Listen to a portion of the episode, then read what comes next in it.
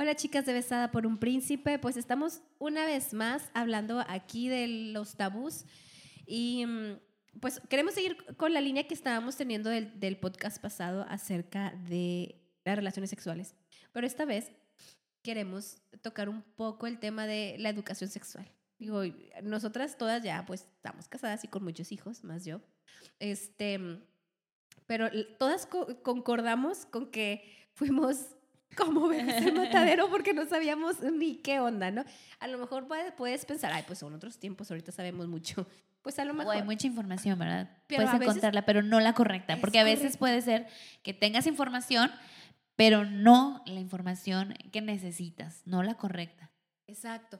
Y la cosa es que nadie nos habla de eso. A mí, en lo personal, a mí en mi familia, nunca me hablaron de eso lo que sabía era por la escuela y por los amigos, que era eh, información, pues como decimos, la de la escuela, pues es información científica, ¿no? Pero la de los amigos era información transgiversada. Claro. Y, y la iglesia menos. O sea, la iglesia menos te habla de, de, este tema, ¿no? Del, del, sexo nada más. Pues das por entendido que tus papás te tuvieron que haber dicho, tuviste que haber hablado acerca de los pajaritos y las abejitas, pero realmente no, o sea, realmente no. Y la iglesia es uno de los lugares, o puedo decir que es el, bueno, es uno de los lugares porque el más importante es en casa, pero es uno de los lugares en los que se tiene que hablar acerca de esto, conforme a la palabra, a la luz de la palabra. Es bien importante que lo hagamos de esta manera, porque entramos al matrimonio sin saber ni qué onda. Algunas, yo sé que algunos no, algunos ya saben, ¿no? Pero entras y dices, ¿y ahora qué sigue? O sea, o inclusive estando dentro del matrimonio. Yo creo que escuchas la palabra sexo y es como que no, la incomodidad luego se siente en el, en el, en el ambiente, ¿no? Me acuerdo que fuimos a un, mi esposo y yo fuimos a un este, a una plática de matrimonios y eran todos cristianos y se escuchó la parte de sexo, o sea, de que ya venía la parte donde se iba a hablar de la parte sexual y todos así súper incómodos, de verdad, estaban incómodos los hermanos y dices tú, oye, tan sencillo, inclusive hasta llamarles los nombres correctos a las, a las partes reproductoras del hombre y la mujer. O sea, costaba como que trabajo decirlo. Donde yo creo que es el tabú de que es malo, ¿no? De a un lado eso de la iglesia. Señor, Espíritu Santo, quédate afuera de la alcoba del matrimonio cuando es una parte... Todo lo contrario. Sí.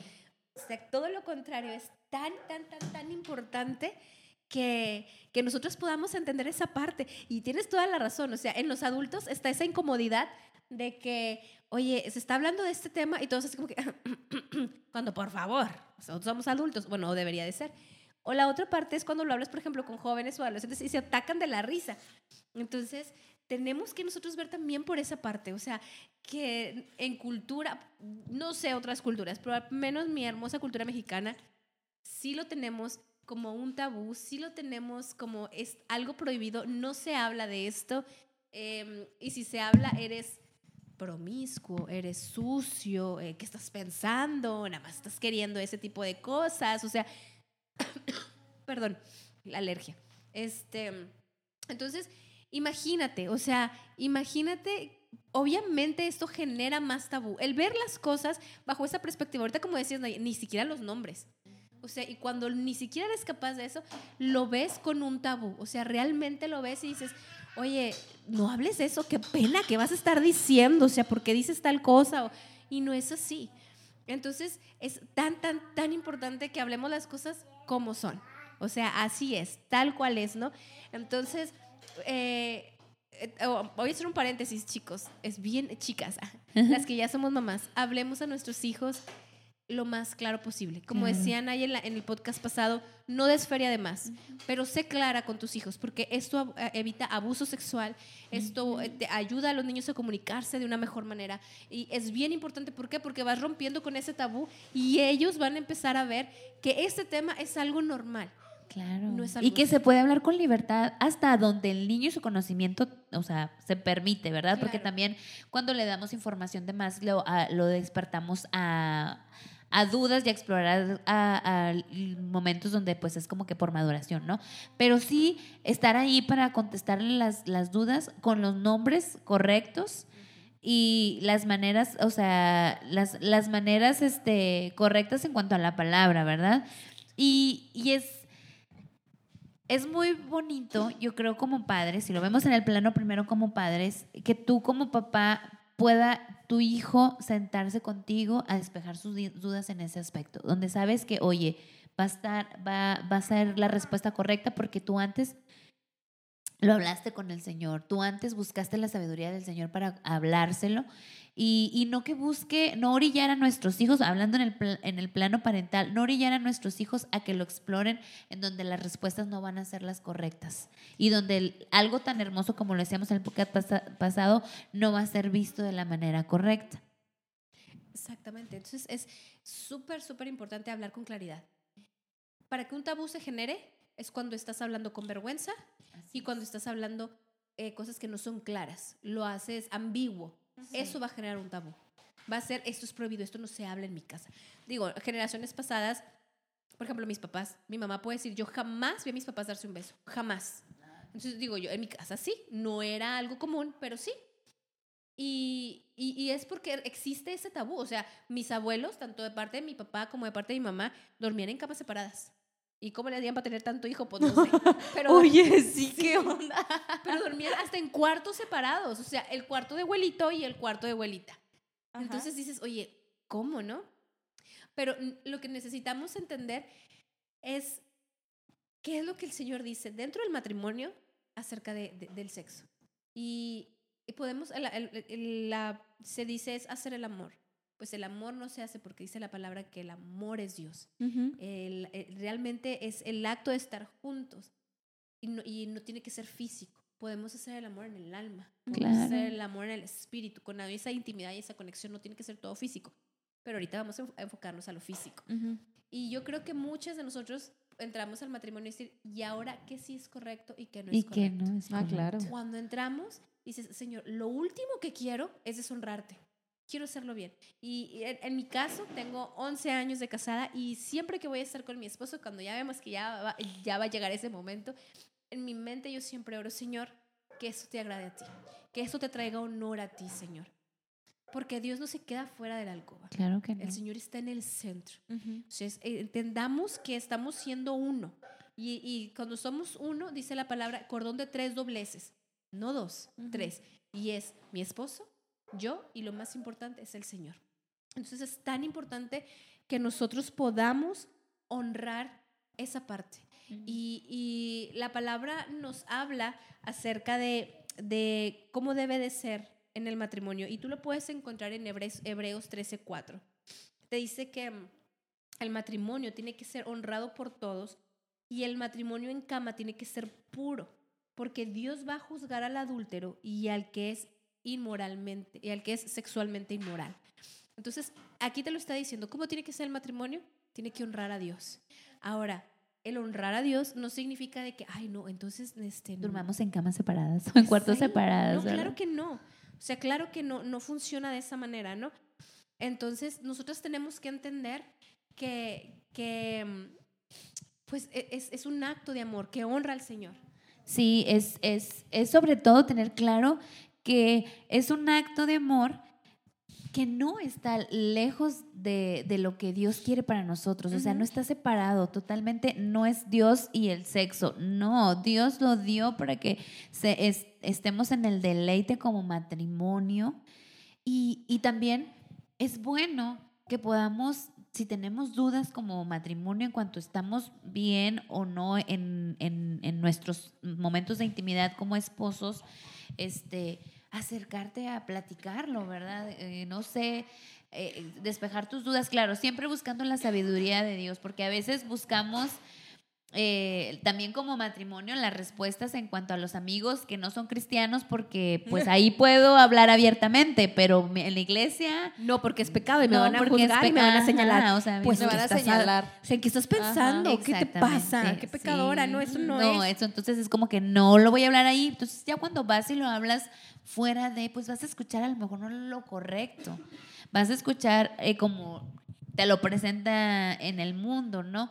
Y, yo creo que sí tienes esa duda tú como mujer, que algo inclusive orgánico que esté pasando, ¿verdad? Que no, que no estés sintiendo el, a lo mejor el, el el, el, deseo de querer estar con tu esposo y de que tú puedas ir a hablarlo con, oye, a lo mejor es normal por las hormonas y, y tú ya estás, no sé, eh, pues viendo las cosas de otra manera o, al contrario, o tu esposo a lo mejor está viendo las cosas de otra manera, ya no quiere estar conmigo porque, o sea, y, y no buscamos esas respuestas porque tenemos ese temor, ¿verdad? De, de, de hacerlo. Entonces sí darnos cuenta que es algo natural y que es algo que si lo vemos con la naturalidad correcta, vamos a poder inclusive disfrutarlo, porque también ahorita comentábamos que cuando llegas al matrimonio y hasta te sientes como que mal en esa, esa primera noche con tu esposo, ¿no? Como que, oye, es que eh, hasta como con culpa, como con... Con vergüenza. Con vergüenza cuando es algo que no se tiene que ver de esa manera. Exacto.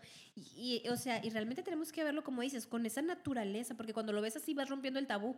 decir, ay, esto no. Ay, qué pena. Ay. Vámonos a Génesis, donde, donde la palabra dice que eh, y, y ellos estaban desnudos y no tenían vergüenza es porque no estamos hablando nada más de una vergüenza en lo, en lo físico, de que, ay, que no me vea lo gordito que tengo acá. No, sino también estaban desnudos en su alma. Pues sí, porque entras a literal, entras a la intimidad de la otra persona. Entras al espacio personal de la otra persona, porque no ocurre, ¿no? Siempre cuando nosotros sentimos una proximidad de alguien, siempre es como que demandas tu espacio, este espacio personal. Es tu burbuja. Ajá, es tu burbuja de su espacio personal. Pero cuando tú estás en el matrimonio, ese ese espacio personal es invadido por la otra persona, que es cuando ya se llega ese encuentro de uno mismo. Y, qué bonito eh, poderlo hacer sin esa vergüenza o sin ese temor y siempre buscando la santificación del matrimonio, ¿verdad? Buscando a lo mejor inclusive diciéndole a Dios, revélame lo correcto o lo que no es correcto y llegar a eh, exponer tus dudas libremente, porque pues es algo normal. Exactamente. Voy a hacer un pequeño paréntesis. En el ministerio de Besá, por principio, la cosa más importante que nosotros tenemos es nuestra pasión por el Señor y la pasión por las almas. Y la segunda es nuestra familia. Así que si tú escuchas ruido por ahí, entiende que somos mamás y es lo más importante para nosotras. Realmente, si tú te fijas en nuestros podcasts pasados y en nuestras em, publicaciones, siempre alentamos o nos orgullecemos y nos honra hablar acerca de nuestros hijos y, nuestros matrimonios. Entonces, ellas son parte de nosotros. Y besada por un príncipe no existiría si no fuera por nuestras cabezas, que son nuestros maridos, y nuestros hijos. Entonces, todo lo que hacemos, como dice la palabra, es en el Señor, para el Señor y por el Señor. Pero realmente también lo estamos haciendo por la herencia que Dios nos dio. Entonces, cierro este paréntesis y no te preocupes, ya sé que estamos hablando de cosas súper fuertes y que hay niños presentes, pero todavía es pequeña, todavía no entiende de lo que estamos hablando. Muy, muy pequeña. Entonces, gracias a Dios. está en su juego de naturalidad. exacto. en algunos años, esperemos muchos años más, eh, vaya a estar escuchando y diciendo, cuando buscando respuestas. Cuando a la mamá le toque dar esa, esa, plática. Escucha el podcast, mi amor, ahí te lo van a explicar. Ahí vienen todas las respuestas que necesitas No, pero precisamente yo creo que también por, por eso lo hacemos, ¿no? Como que el romper esos patrones en los que se cometieron de alguna manera errores con nosotros, nuestros padres, que no es por juzgar, pero pues simplemente si fueron educados, así lo vieron y nosotros ahora nos damos cuenta con pues con más información, con la cercanía de la palabra, que es importante hablar. No, y las generaciones lo demandan. Y cambia. ya la generación lo está demandando. La cultura, el mundo, todo te está llevando a que sí o sí tienes ahora, o sea, eso es algo bien, bien expuesto. O sea, lo decíamos en el podcast pasado, las canciones ya no te dejan nada a la imaginación. No, nada. O sea, las películas tampoco. Y no vamos nada más a las películas. Ay, no. Típico que le dices, escuchaba un pastor que decía, cuando tú le tienes que decir a tu hijo, mi amor, esta película no porque es de adultos, es pornografía. Punto. Entonces dice, pero no te vayas, te puedes ir, por ejemplo, a las de Marvel que dices, ay, son para niños, es B. Y también a veces sale cada cosa que dices, Señor Jesucristo. Es que ya está todo. O sea, hipersexualizado todo todo, o sea, ya no hay, no hay nada que quieras ver donde no contenga algo relacionado en la parte sexual, o sea, no hay nada, ya todo. Entonces, qué mejor que estar preparados, tú como mamá, como esposa, estar preparados cuando busques respuesta, inclusive hasta, hasta tú misma, ¿no? Decir, oye, pues hay, hay, hay respuestas que yo necesito escuchar a mi edad, a la edad que tú tengas, hay cosas que necesito entender, porque muchas veces los matrimonios, por no decir el, el 100% de las veces que los matrimonios sufren eh, declives, eh, y llegar hasta el divorcio es por esa parte, porque en la parte sexual es muy importante en los matrimonios y a veces es por una simple no querer exponer algo que estás viviendo. O no querer santificar, porque inclusive el matrimonio se tiene que santificar. Totalmente. O sea, si el matrimonio no, es, no está santificado, si nuestro lecho no está santificado, podemos incluso incurrir en pecado aún dentro del matrimonio. Dice la palabra, sea el hecho sin mancilla. pero cuando yo llego ahí de que, he escuchado, hay chistes, pero incluso... Bastantes, donde yo creo que es algo común. Pero no nada más el chiste, he escuchado de personas, de mujeres cristianas, que me llegan a decir, yo le digo, cuando termines me avisas. O sea, le digo, aquí estoy, haz lo que quieras. Y yo, ¿qué? ¿Qué es esto? o sea, ¿cómo? ¡Qué triste! Totalmente. O sea, bueno, eso es pecado. Claro. Porque ni siquiera es un consentimiento pleno, es un lo tengo que hacer porque ya qué. un ya qué, exacto. Te estás violentando a ti misma. Entonces, ahí sí entramos en el, el Y sabes qué es lo más triste que a veces pasa eso por no tener el valor y hablarlo con tu esposo. Oye, problema de comunicación, de decirle, está pasando esto, a lo mejor no estás enamorándome, no me estás diciendo palabras o estamos discutiendo mucho y luego llegamos a la noche.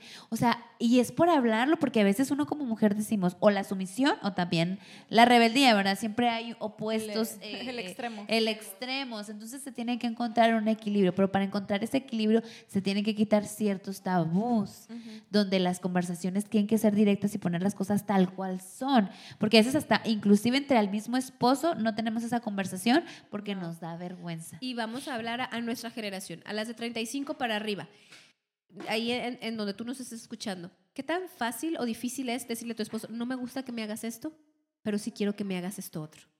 No. no. Dices, ¿qué? Claro que no. No lo quieres, no lo quieres ni compartir. Y ahí es donde tú le tienes que decir a tu o sea, ese también es parte del hecho sin mancilla. O sea, es decir, esto me incomoda, esto no me gusta que lo hagas o no me gusta de esta manera. Pero no, o sea, creemos que calla boquita y pues ni modo, así tiene que ser, porque aparte, no sé si, como decías, me estoy revelando, no sé si no estoy siendo sumisa, no sé si, no, ni modo, no. No quiero problemas, ¿verdad? Simplemente. Pues, bueno, pues, o te da vergüenza, porque a veces puede ser eh, eh, el, no querer hablarlo abiertamente por, por vergüenza a tu pareja o al revés, ¿no? Y a veces es bueno porque es una comunicación, tiene que ser una, una comunicación clara y tiene que ser una comunicación genuina, o sea, que las dos partes estén en lo mismo. Si hay algo en, en el otro lado que, que, tiene que comunicarse, oye, ¿sabes que estoy batallando en cuanto a esta parte? Bueno, lo tengo que, lo tengo que decir, lo tengo que decir para que mi relación en ese momento que es importante en mi matrimonio sea la correcta. Entonces a veces como matrimonios nos cuesta muchísimo y yo creo que eh, va a llegar una edad que si no se hablan las cosas como son en el matrimonio, puede llegar a, llevar una, una, a una ruptura en el matrimonio porque finalmente una de las dos partes van a buscar lo que no están encontrando dentro de la alcoba afuera, ¿verdad? Entonces, por eso es que vienen muchos problemas más que entran en el matrimonio. Tenemos que entender, ver todo esto desde la perspectiva bíblica, porque también he escuchado matrimonios que se separan, que mujeres, ah, o sea, me han dicho de que es que él quería que yo hiciera esto y no me gusta, no me siento incómoda pero él quería que así fuera. Y realmente eh, eh, el, es, el, acto de, tener esta intimidad tiene que ser mutuo acuerdo. Y, y, les voy a decir cinco puntos que tenemos que tomar en cuenta, porque a veces decimos, bueno, ¿y qué sí está permitido y qué no? Porque oyemos, oyemos, oímos leyendas desde el no puedes tener placer porque el sexo es solamente para reproducirte, o el no. A mí, cuando yo me casé, me dijo una hermanita, mija, cuando te cases, o sea, no recibas visitas. Todo el tiempo tienes que estar con tu esposo y ni se te ocurra cuidarte. Claro, sí, me embaracé bien rápido. Pero para ellos era, si vas a tener sexo, es para embarazarte. Para nada más. Para eso fue creado. Mentira, el Señor lo creó como un regalo para tener placer, para tener conexión, para tener intimidad. Es un regalo de Dios y si no, lee el libro de los cantares. O sea, realmente es algo tan importante que el Señor en el libro de los cantares semeja esa relación, ese, esa relación de intimidad a lo que Jesucristo quiere tener con su iglesia y no lo estamos hablando desde el tono físico, sino desde la intimidad, desde el tono del alma y del espíritu. Pero cantares es súper explícito. O sea, tú, tú te puedes leer y dices, Cristo Santo, ¿qué estoy leyendo? ¿no? Pero es el Señor, o sea, Él lo santificó. la Biblia. Exacto, nosotros tenemos que entender eso. Y el primer punto es que nosotros tenemos que entender que el sexo es para honrar a Dios. que nuestros cuerpos, según 1 Corintios 6, del 12 al 13, dice que nuestros cuerpos son creados para glorificar a Dios. Eso se trata de Él, eso no se trata de, de, nosotros. Hay que entender que en el matrimonio, cuando yo voy a tener esa intimidad, ni siquiera se trata de mi placer. Yo quiero hacerlo, sí, obviamente, es un plus y es una cerecita del pastel porque lo voy a tener, pero yo quiero complacer a mi pareja. No se trata de que yo hoy tengo ganas y hoy va a ser. No, vamos a ponernos de acuerdo. ¿No? Los hombres pueden entrar en ese, en ese mood mucho más rápido que nosotras. Necesitamos una conquista desde el principio del día, ¿no? Y, y, no se trata de que, no, pues sí, porque ya, no, porque no se trata de ti. El matrimonio no se trata de ti. El matrimonio se trata de tu cónyuge. Y lo vemos con Jesucristo. El matrimonio con la iglesia, Jesucristo no se trataba, aunque se trata de Él porque es la adoración a Él, pero Él viene a morir para llevarse una iglesia, porque viene a hacerlo por ella porque necesitamos ser salvos. El Señor muy bien pudo haber dicho ahí en el jardín, ay Eva, la regaste, Adán, la regaste, adiós. Inundo todo desde una vez y vamos a volver a hacerlos. Pero no, dijo, no, yo voy a mandar a alguien que va a salvar, ¿no? Y destruye la tierra con Noé, y, después vuelve a levantar todo después de Noé. Pero el Señor tiene la capacidad de decir, ¿sabes qué? Qué flojera tener que bajar por ustedes y tener que morir. No, el Señor como esposo se entregó totalmente y sin condición porque es para ti, esta es la salvación, la gracia, su misericordia, su amor es para ti, iglesia, es para mi novia, es para mi esposa. Y nosotros tenemos que entenderlo de esa manera. Así es el matrimonio, porque la Biblia ejemplifica el matrimonio de los hombres con el matrimonio de Cristo y la iglesia. Tú puedes buscar acerca de, el honrar a Dios con nuestros cuerpos en 1 Corintios 6:20. Disculpen que no leemos ahorita sí todos los versículos, pero el tiempo apremia, chicas. Entonces, el segundo punto es que el sexo tiene que ser exclusivo.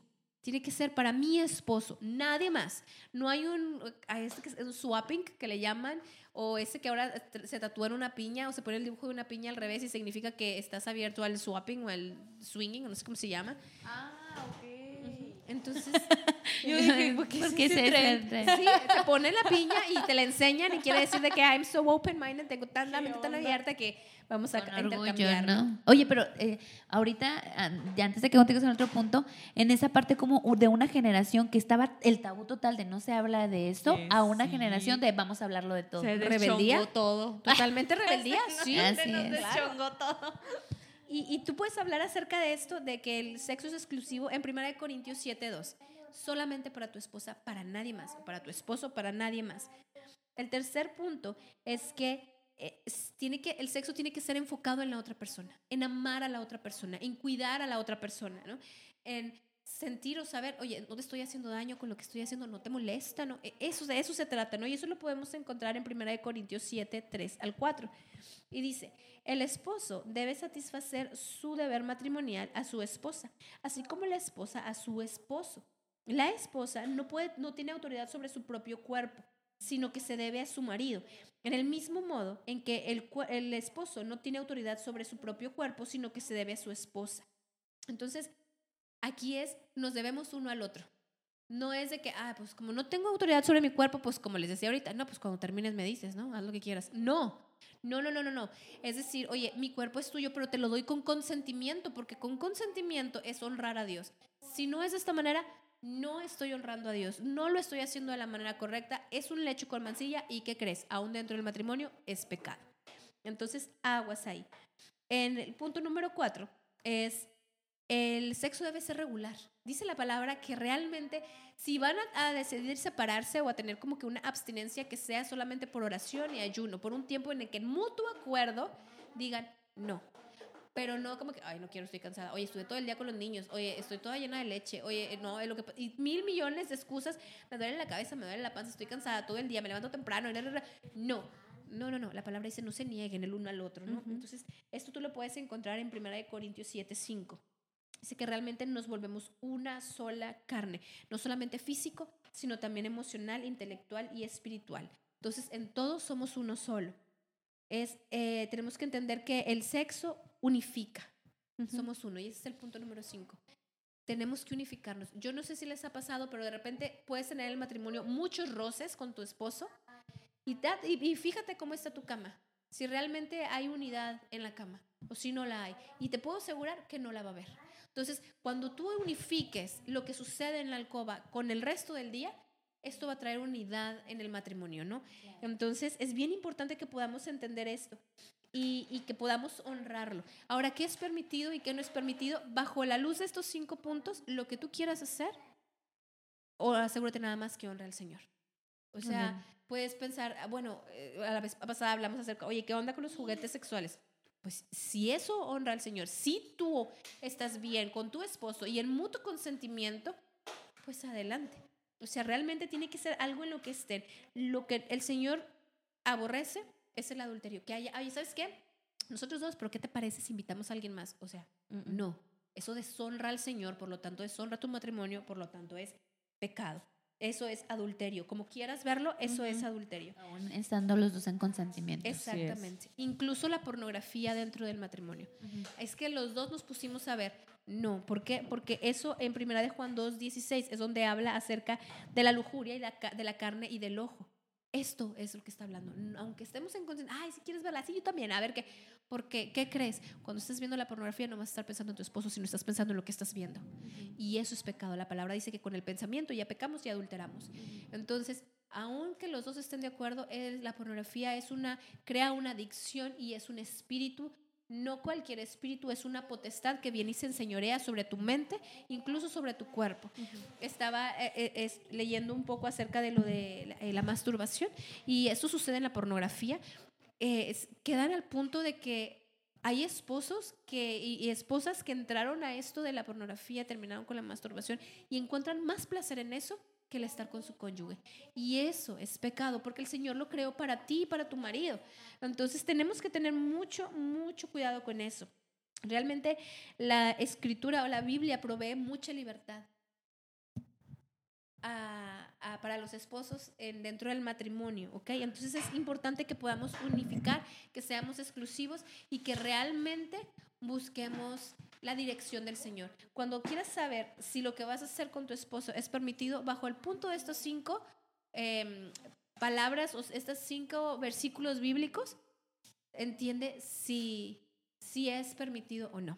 Entonces, queremos terminar este podcast orando. Eh, que estés al pendiente de lo que el Señor va a hacer. Entonces, Vamos a, orar y a tomar este tiempo. Padre, te damos tantas gracias, Señor, porque tú hablas a nuestras vidas, tú santificas nuestro matrimonio, Señor, y quieres santificar nuestro cuerpo. Padre, si en nuestro matrimonio ha habido algo que no te agrada, yo te pido perdón. Y oro, Señor, que los matrimonios sean unificados en ti, que eso sea algo que te honre, Jesús. Gracias te damos en tu precioso nombre. Amén.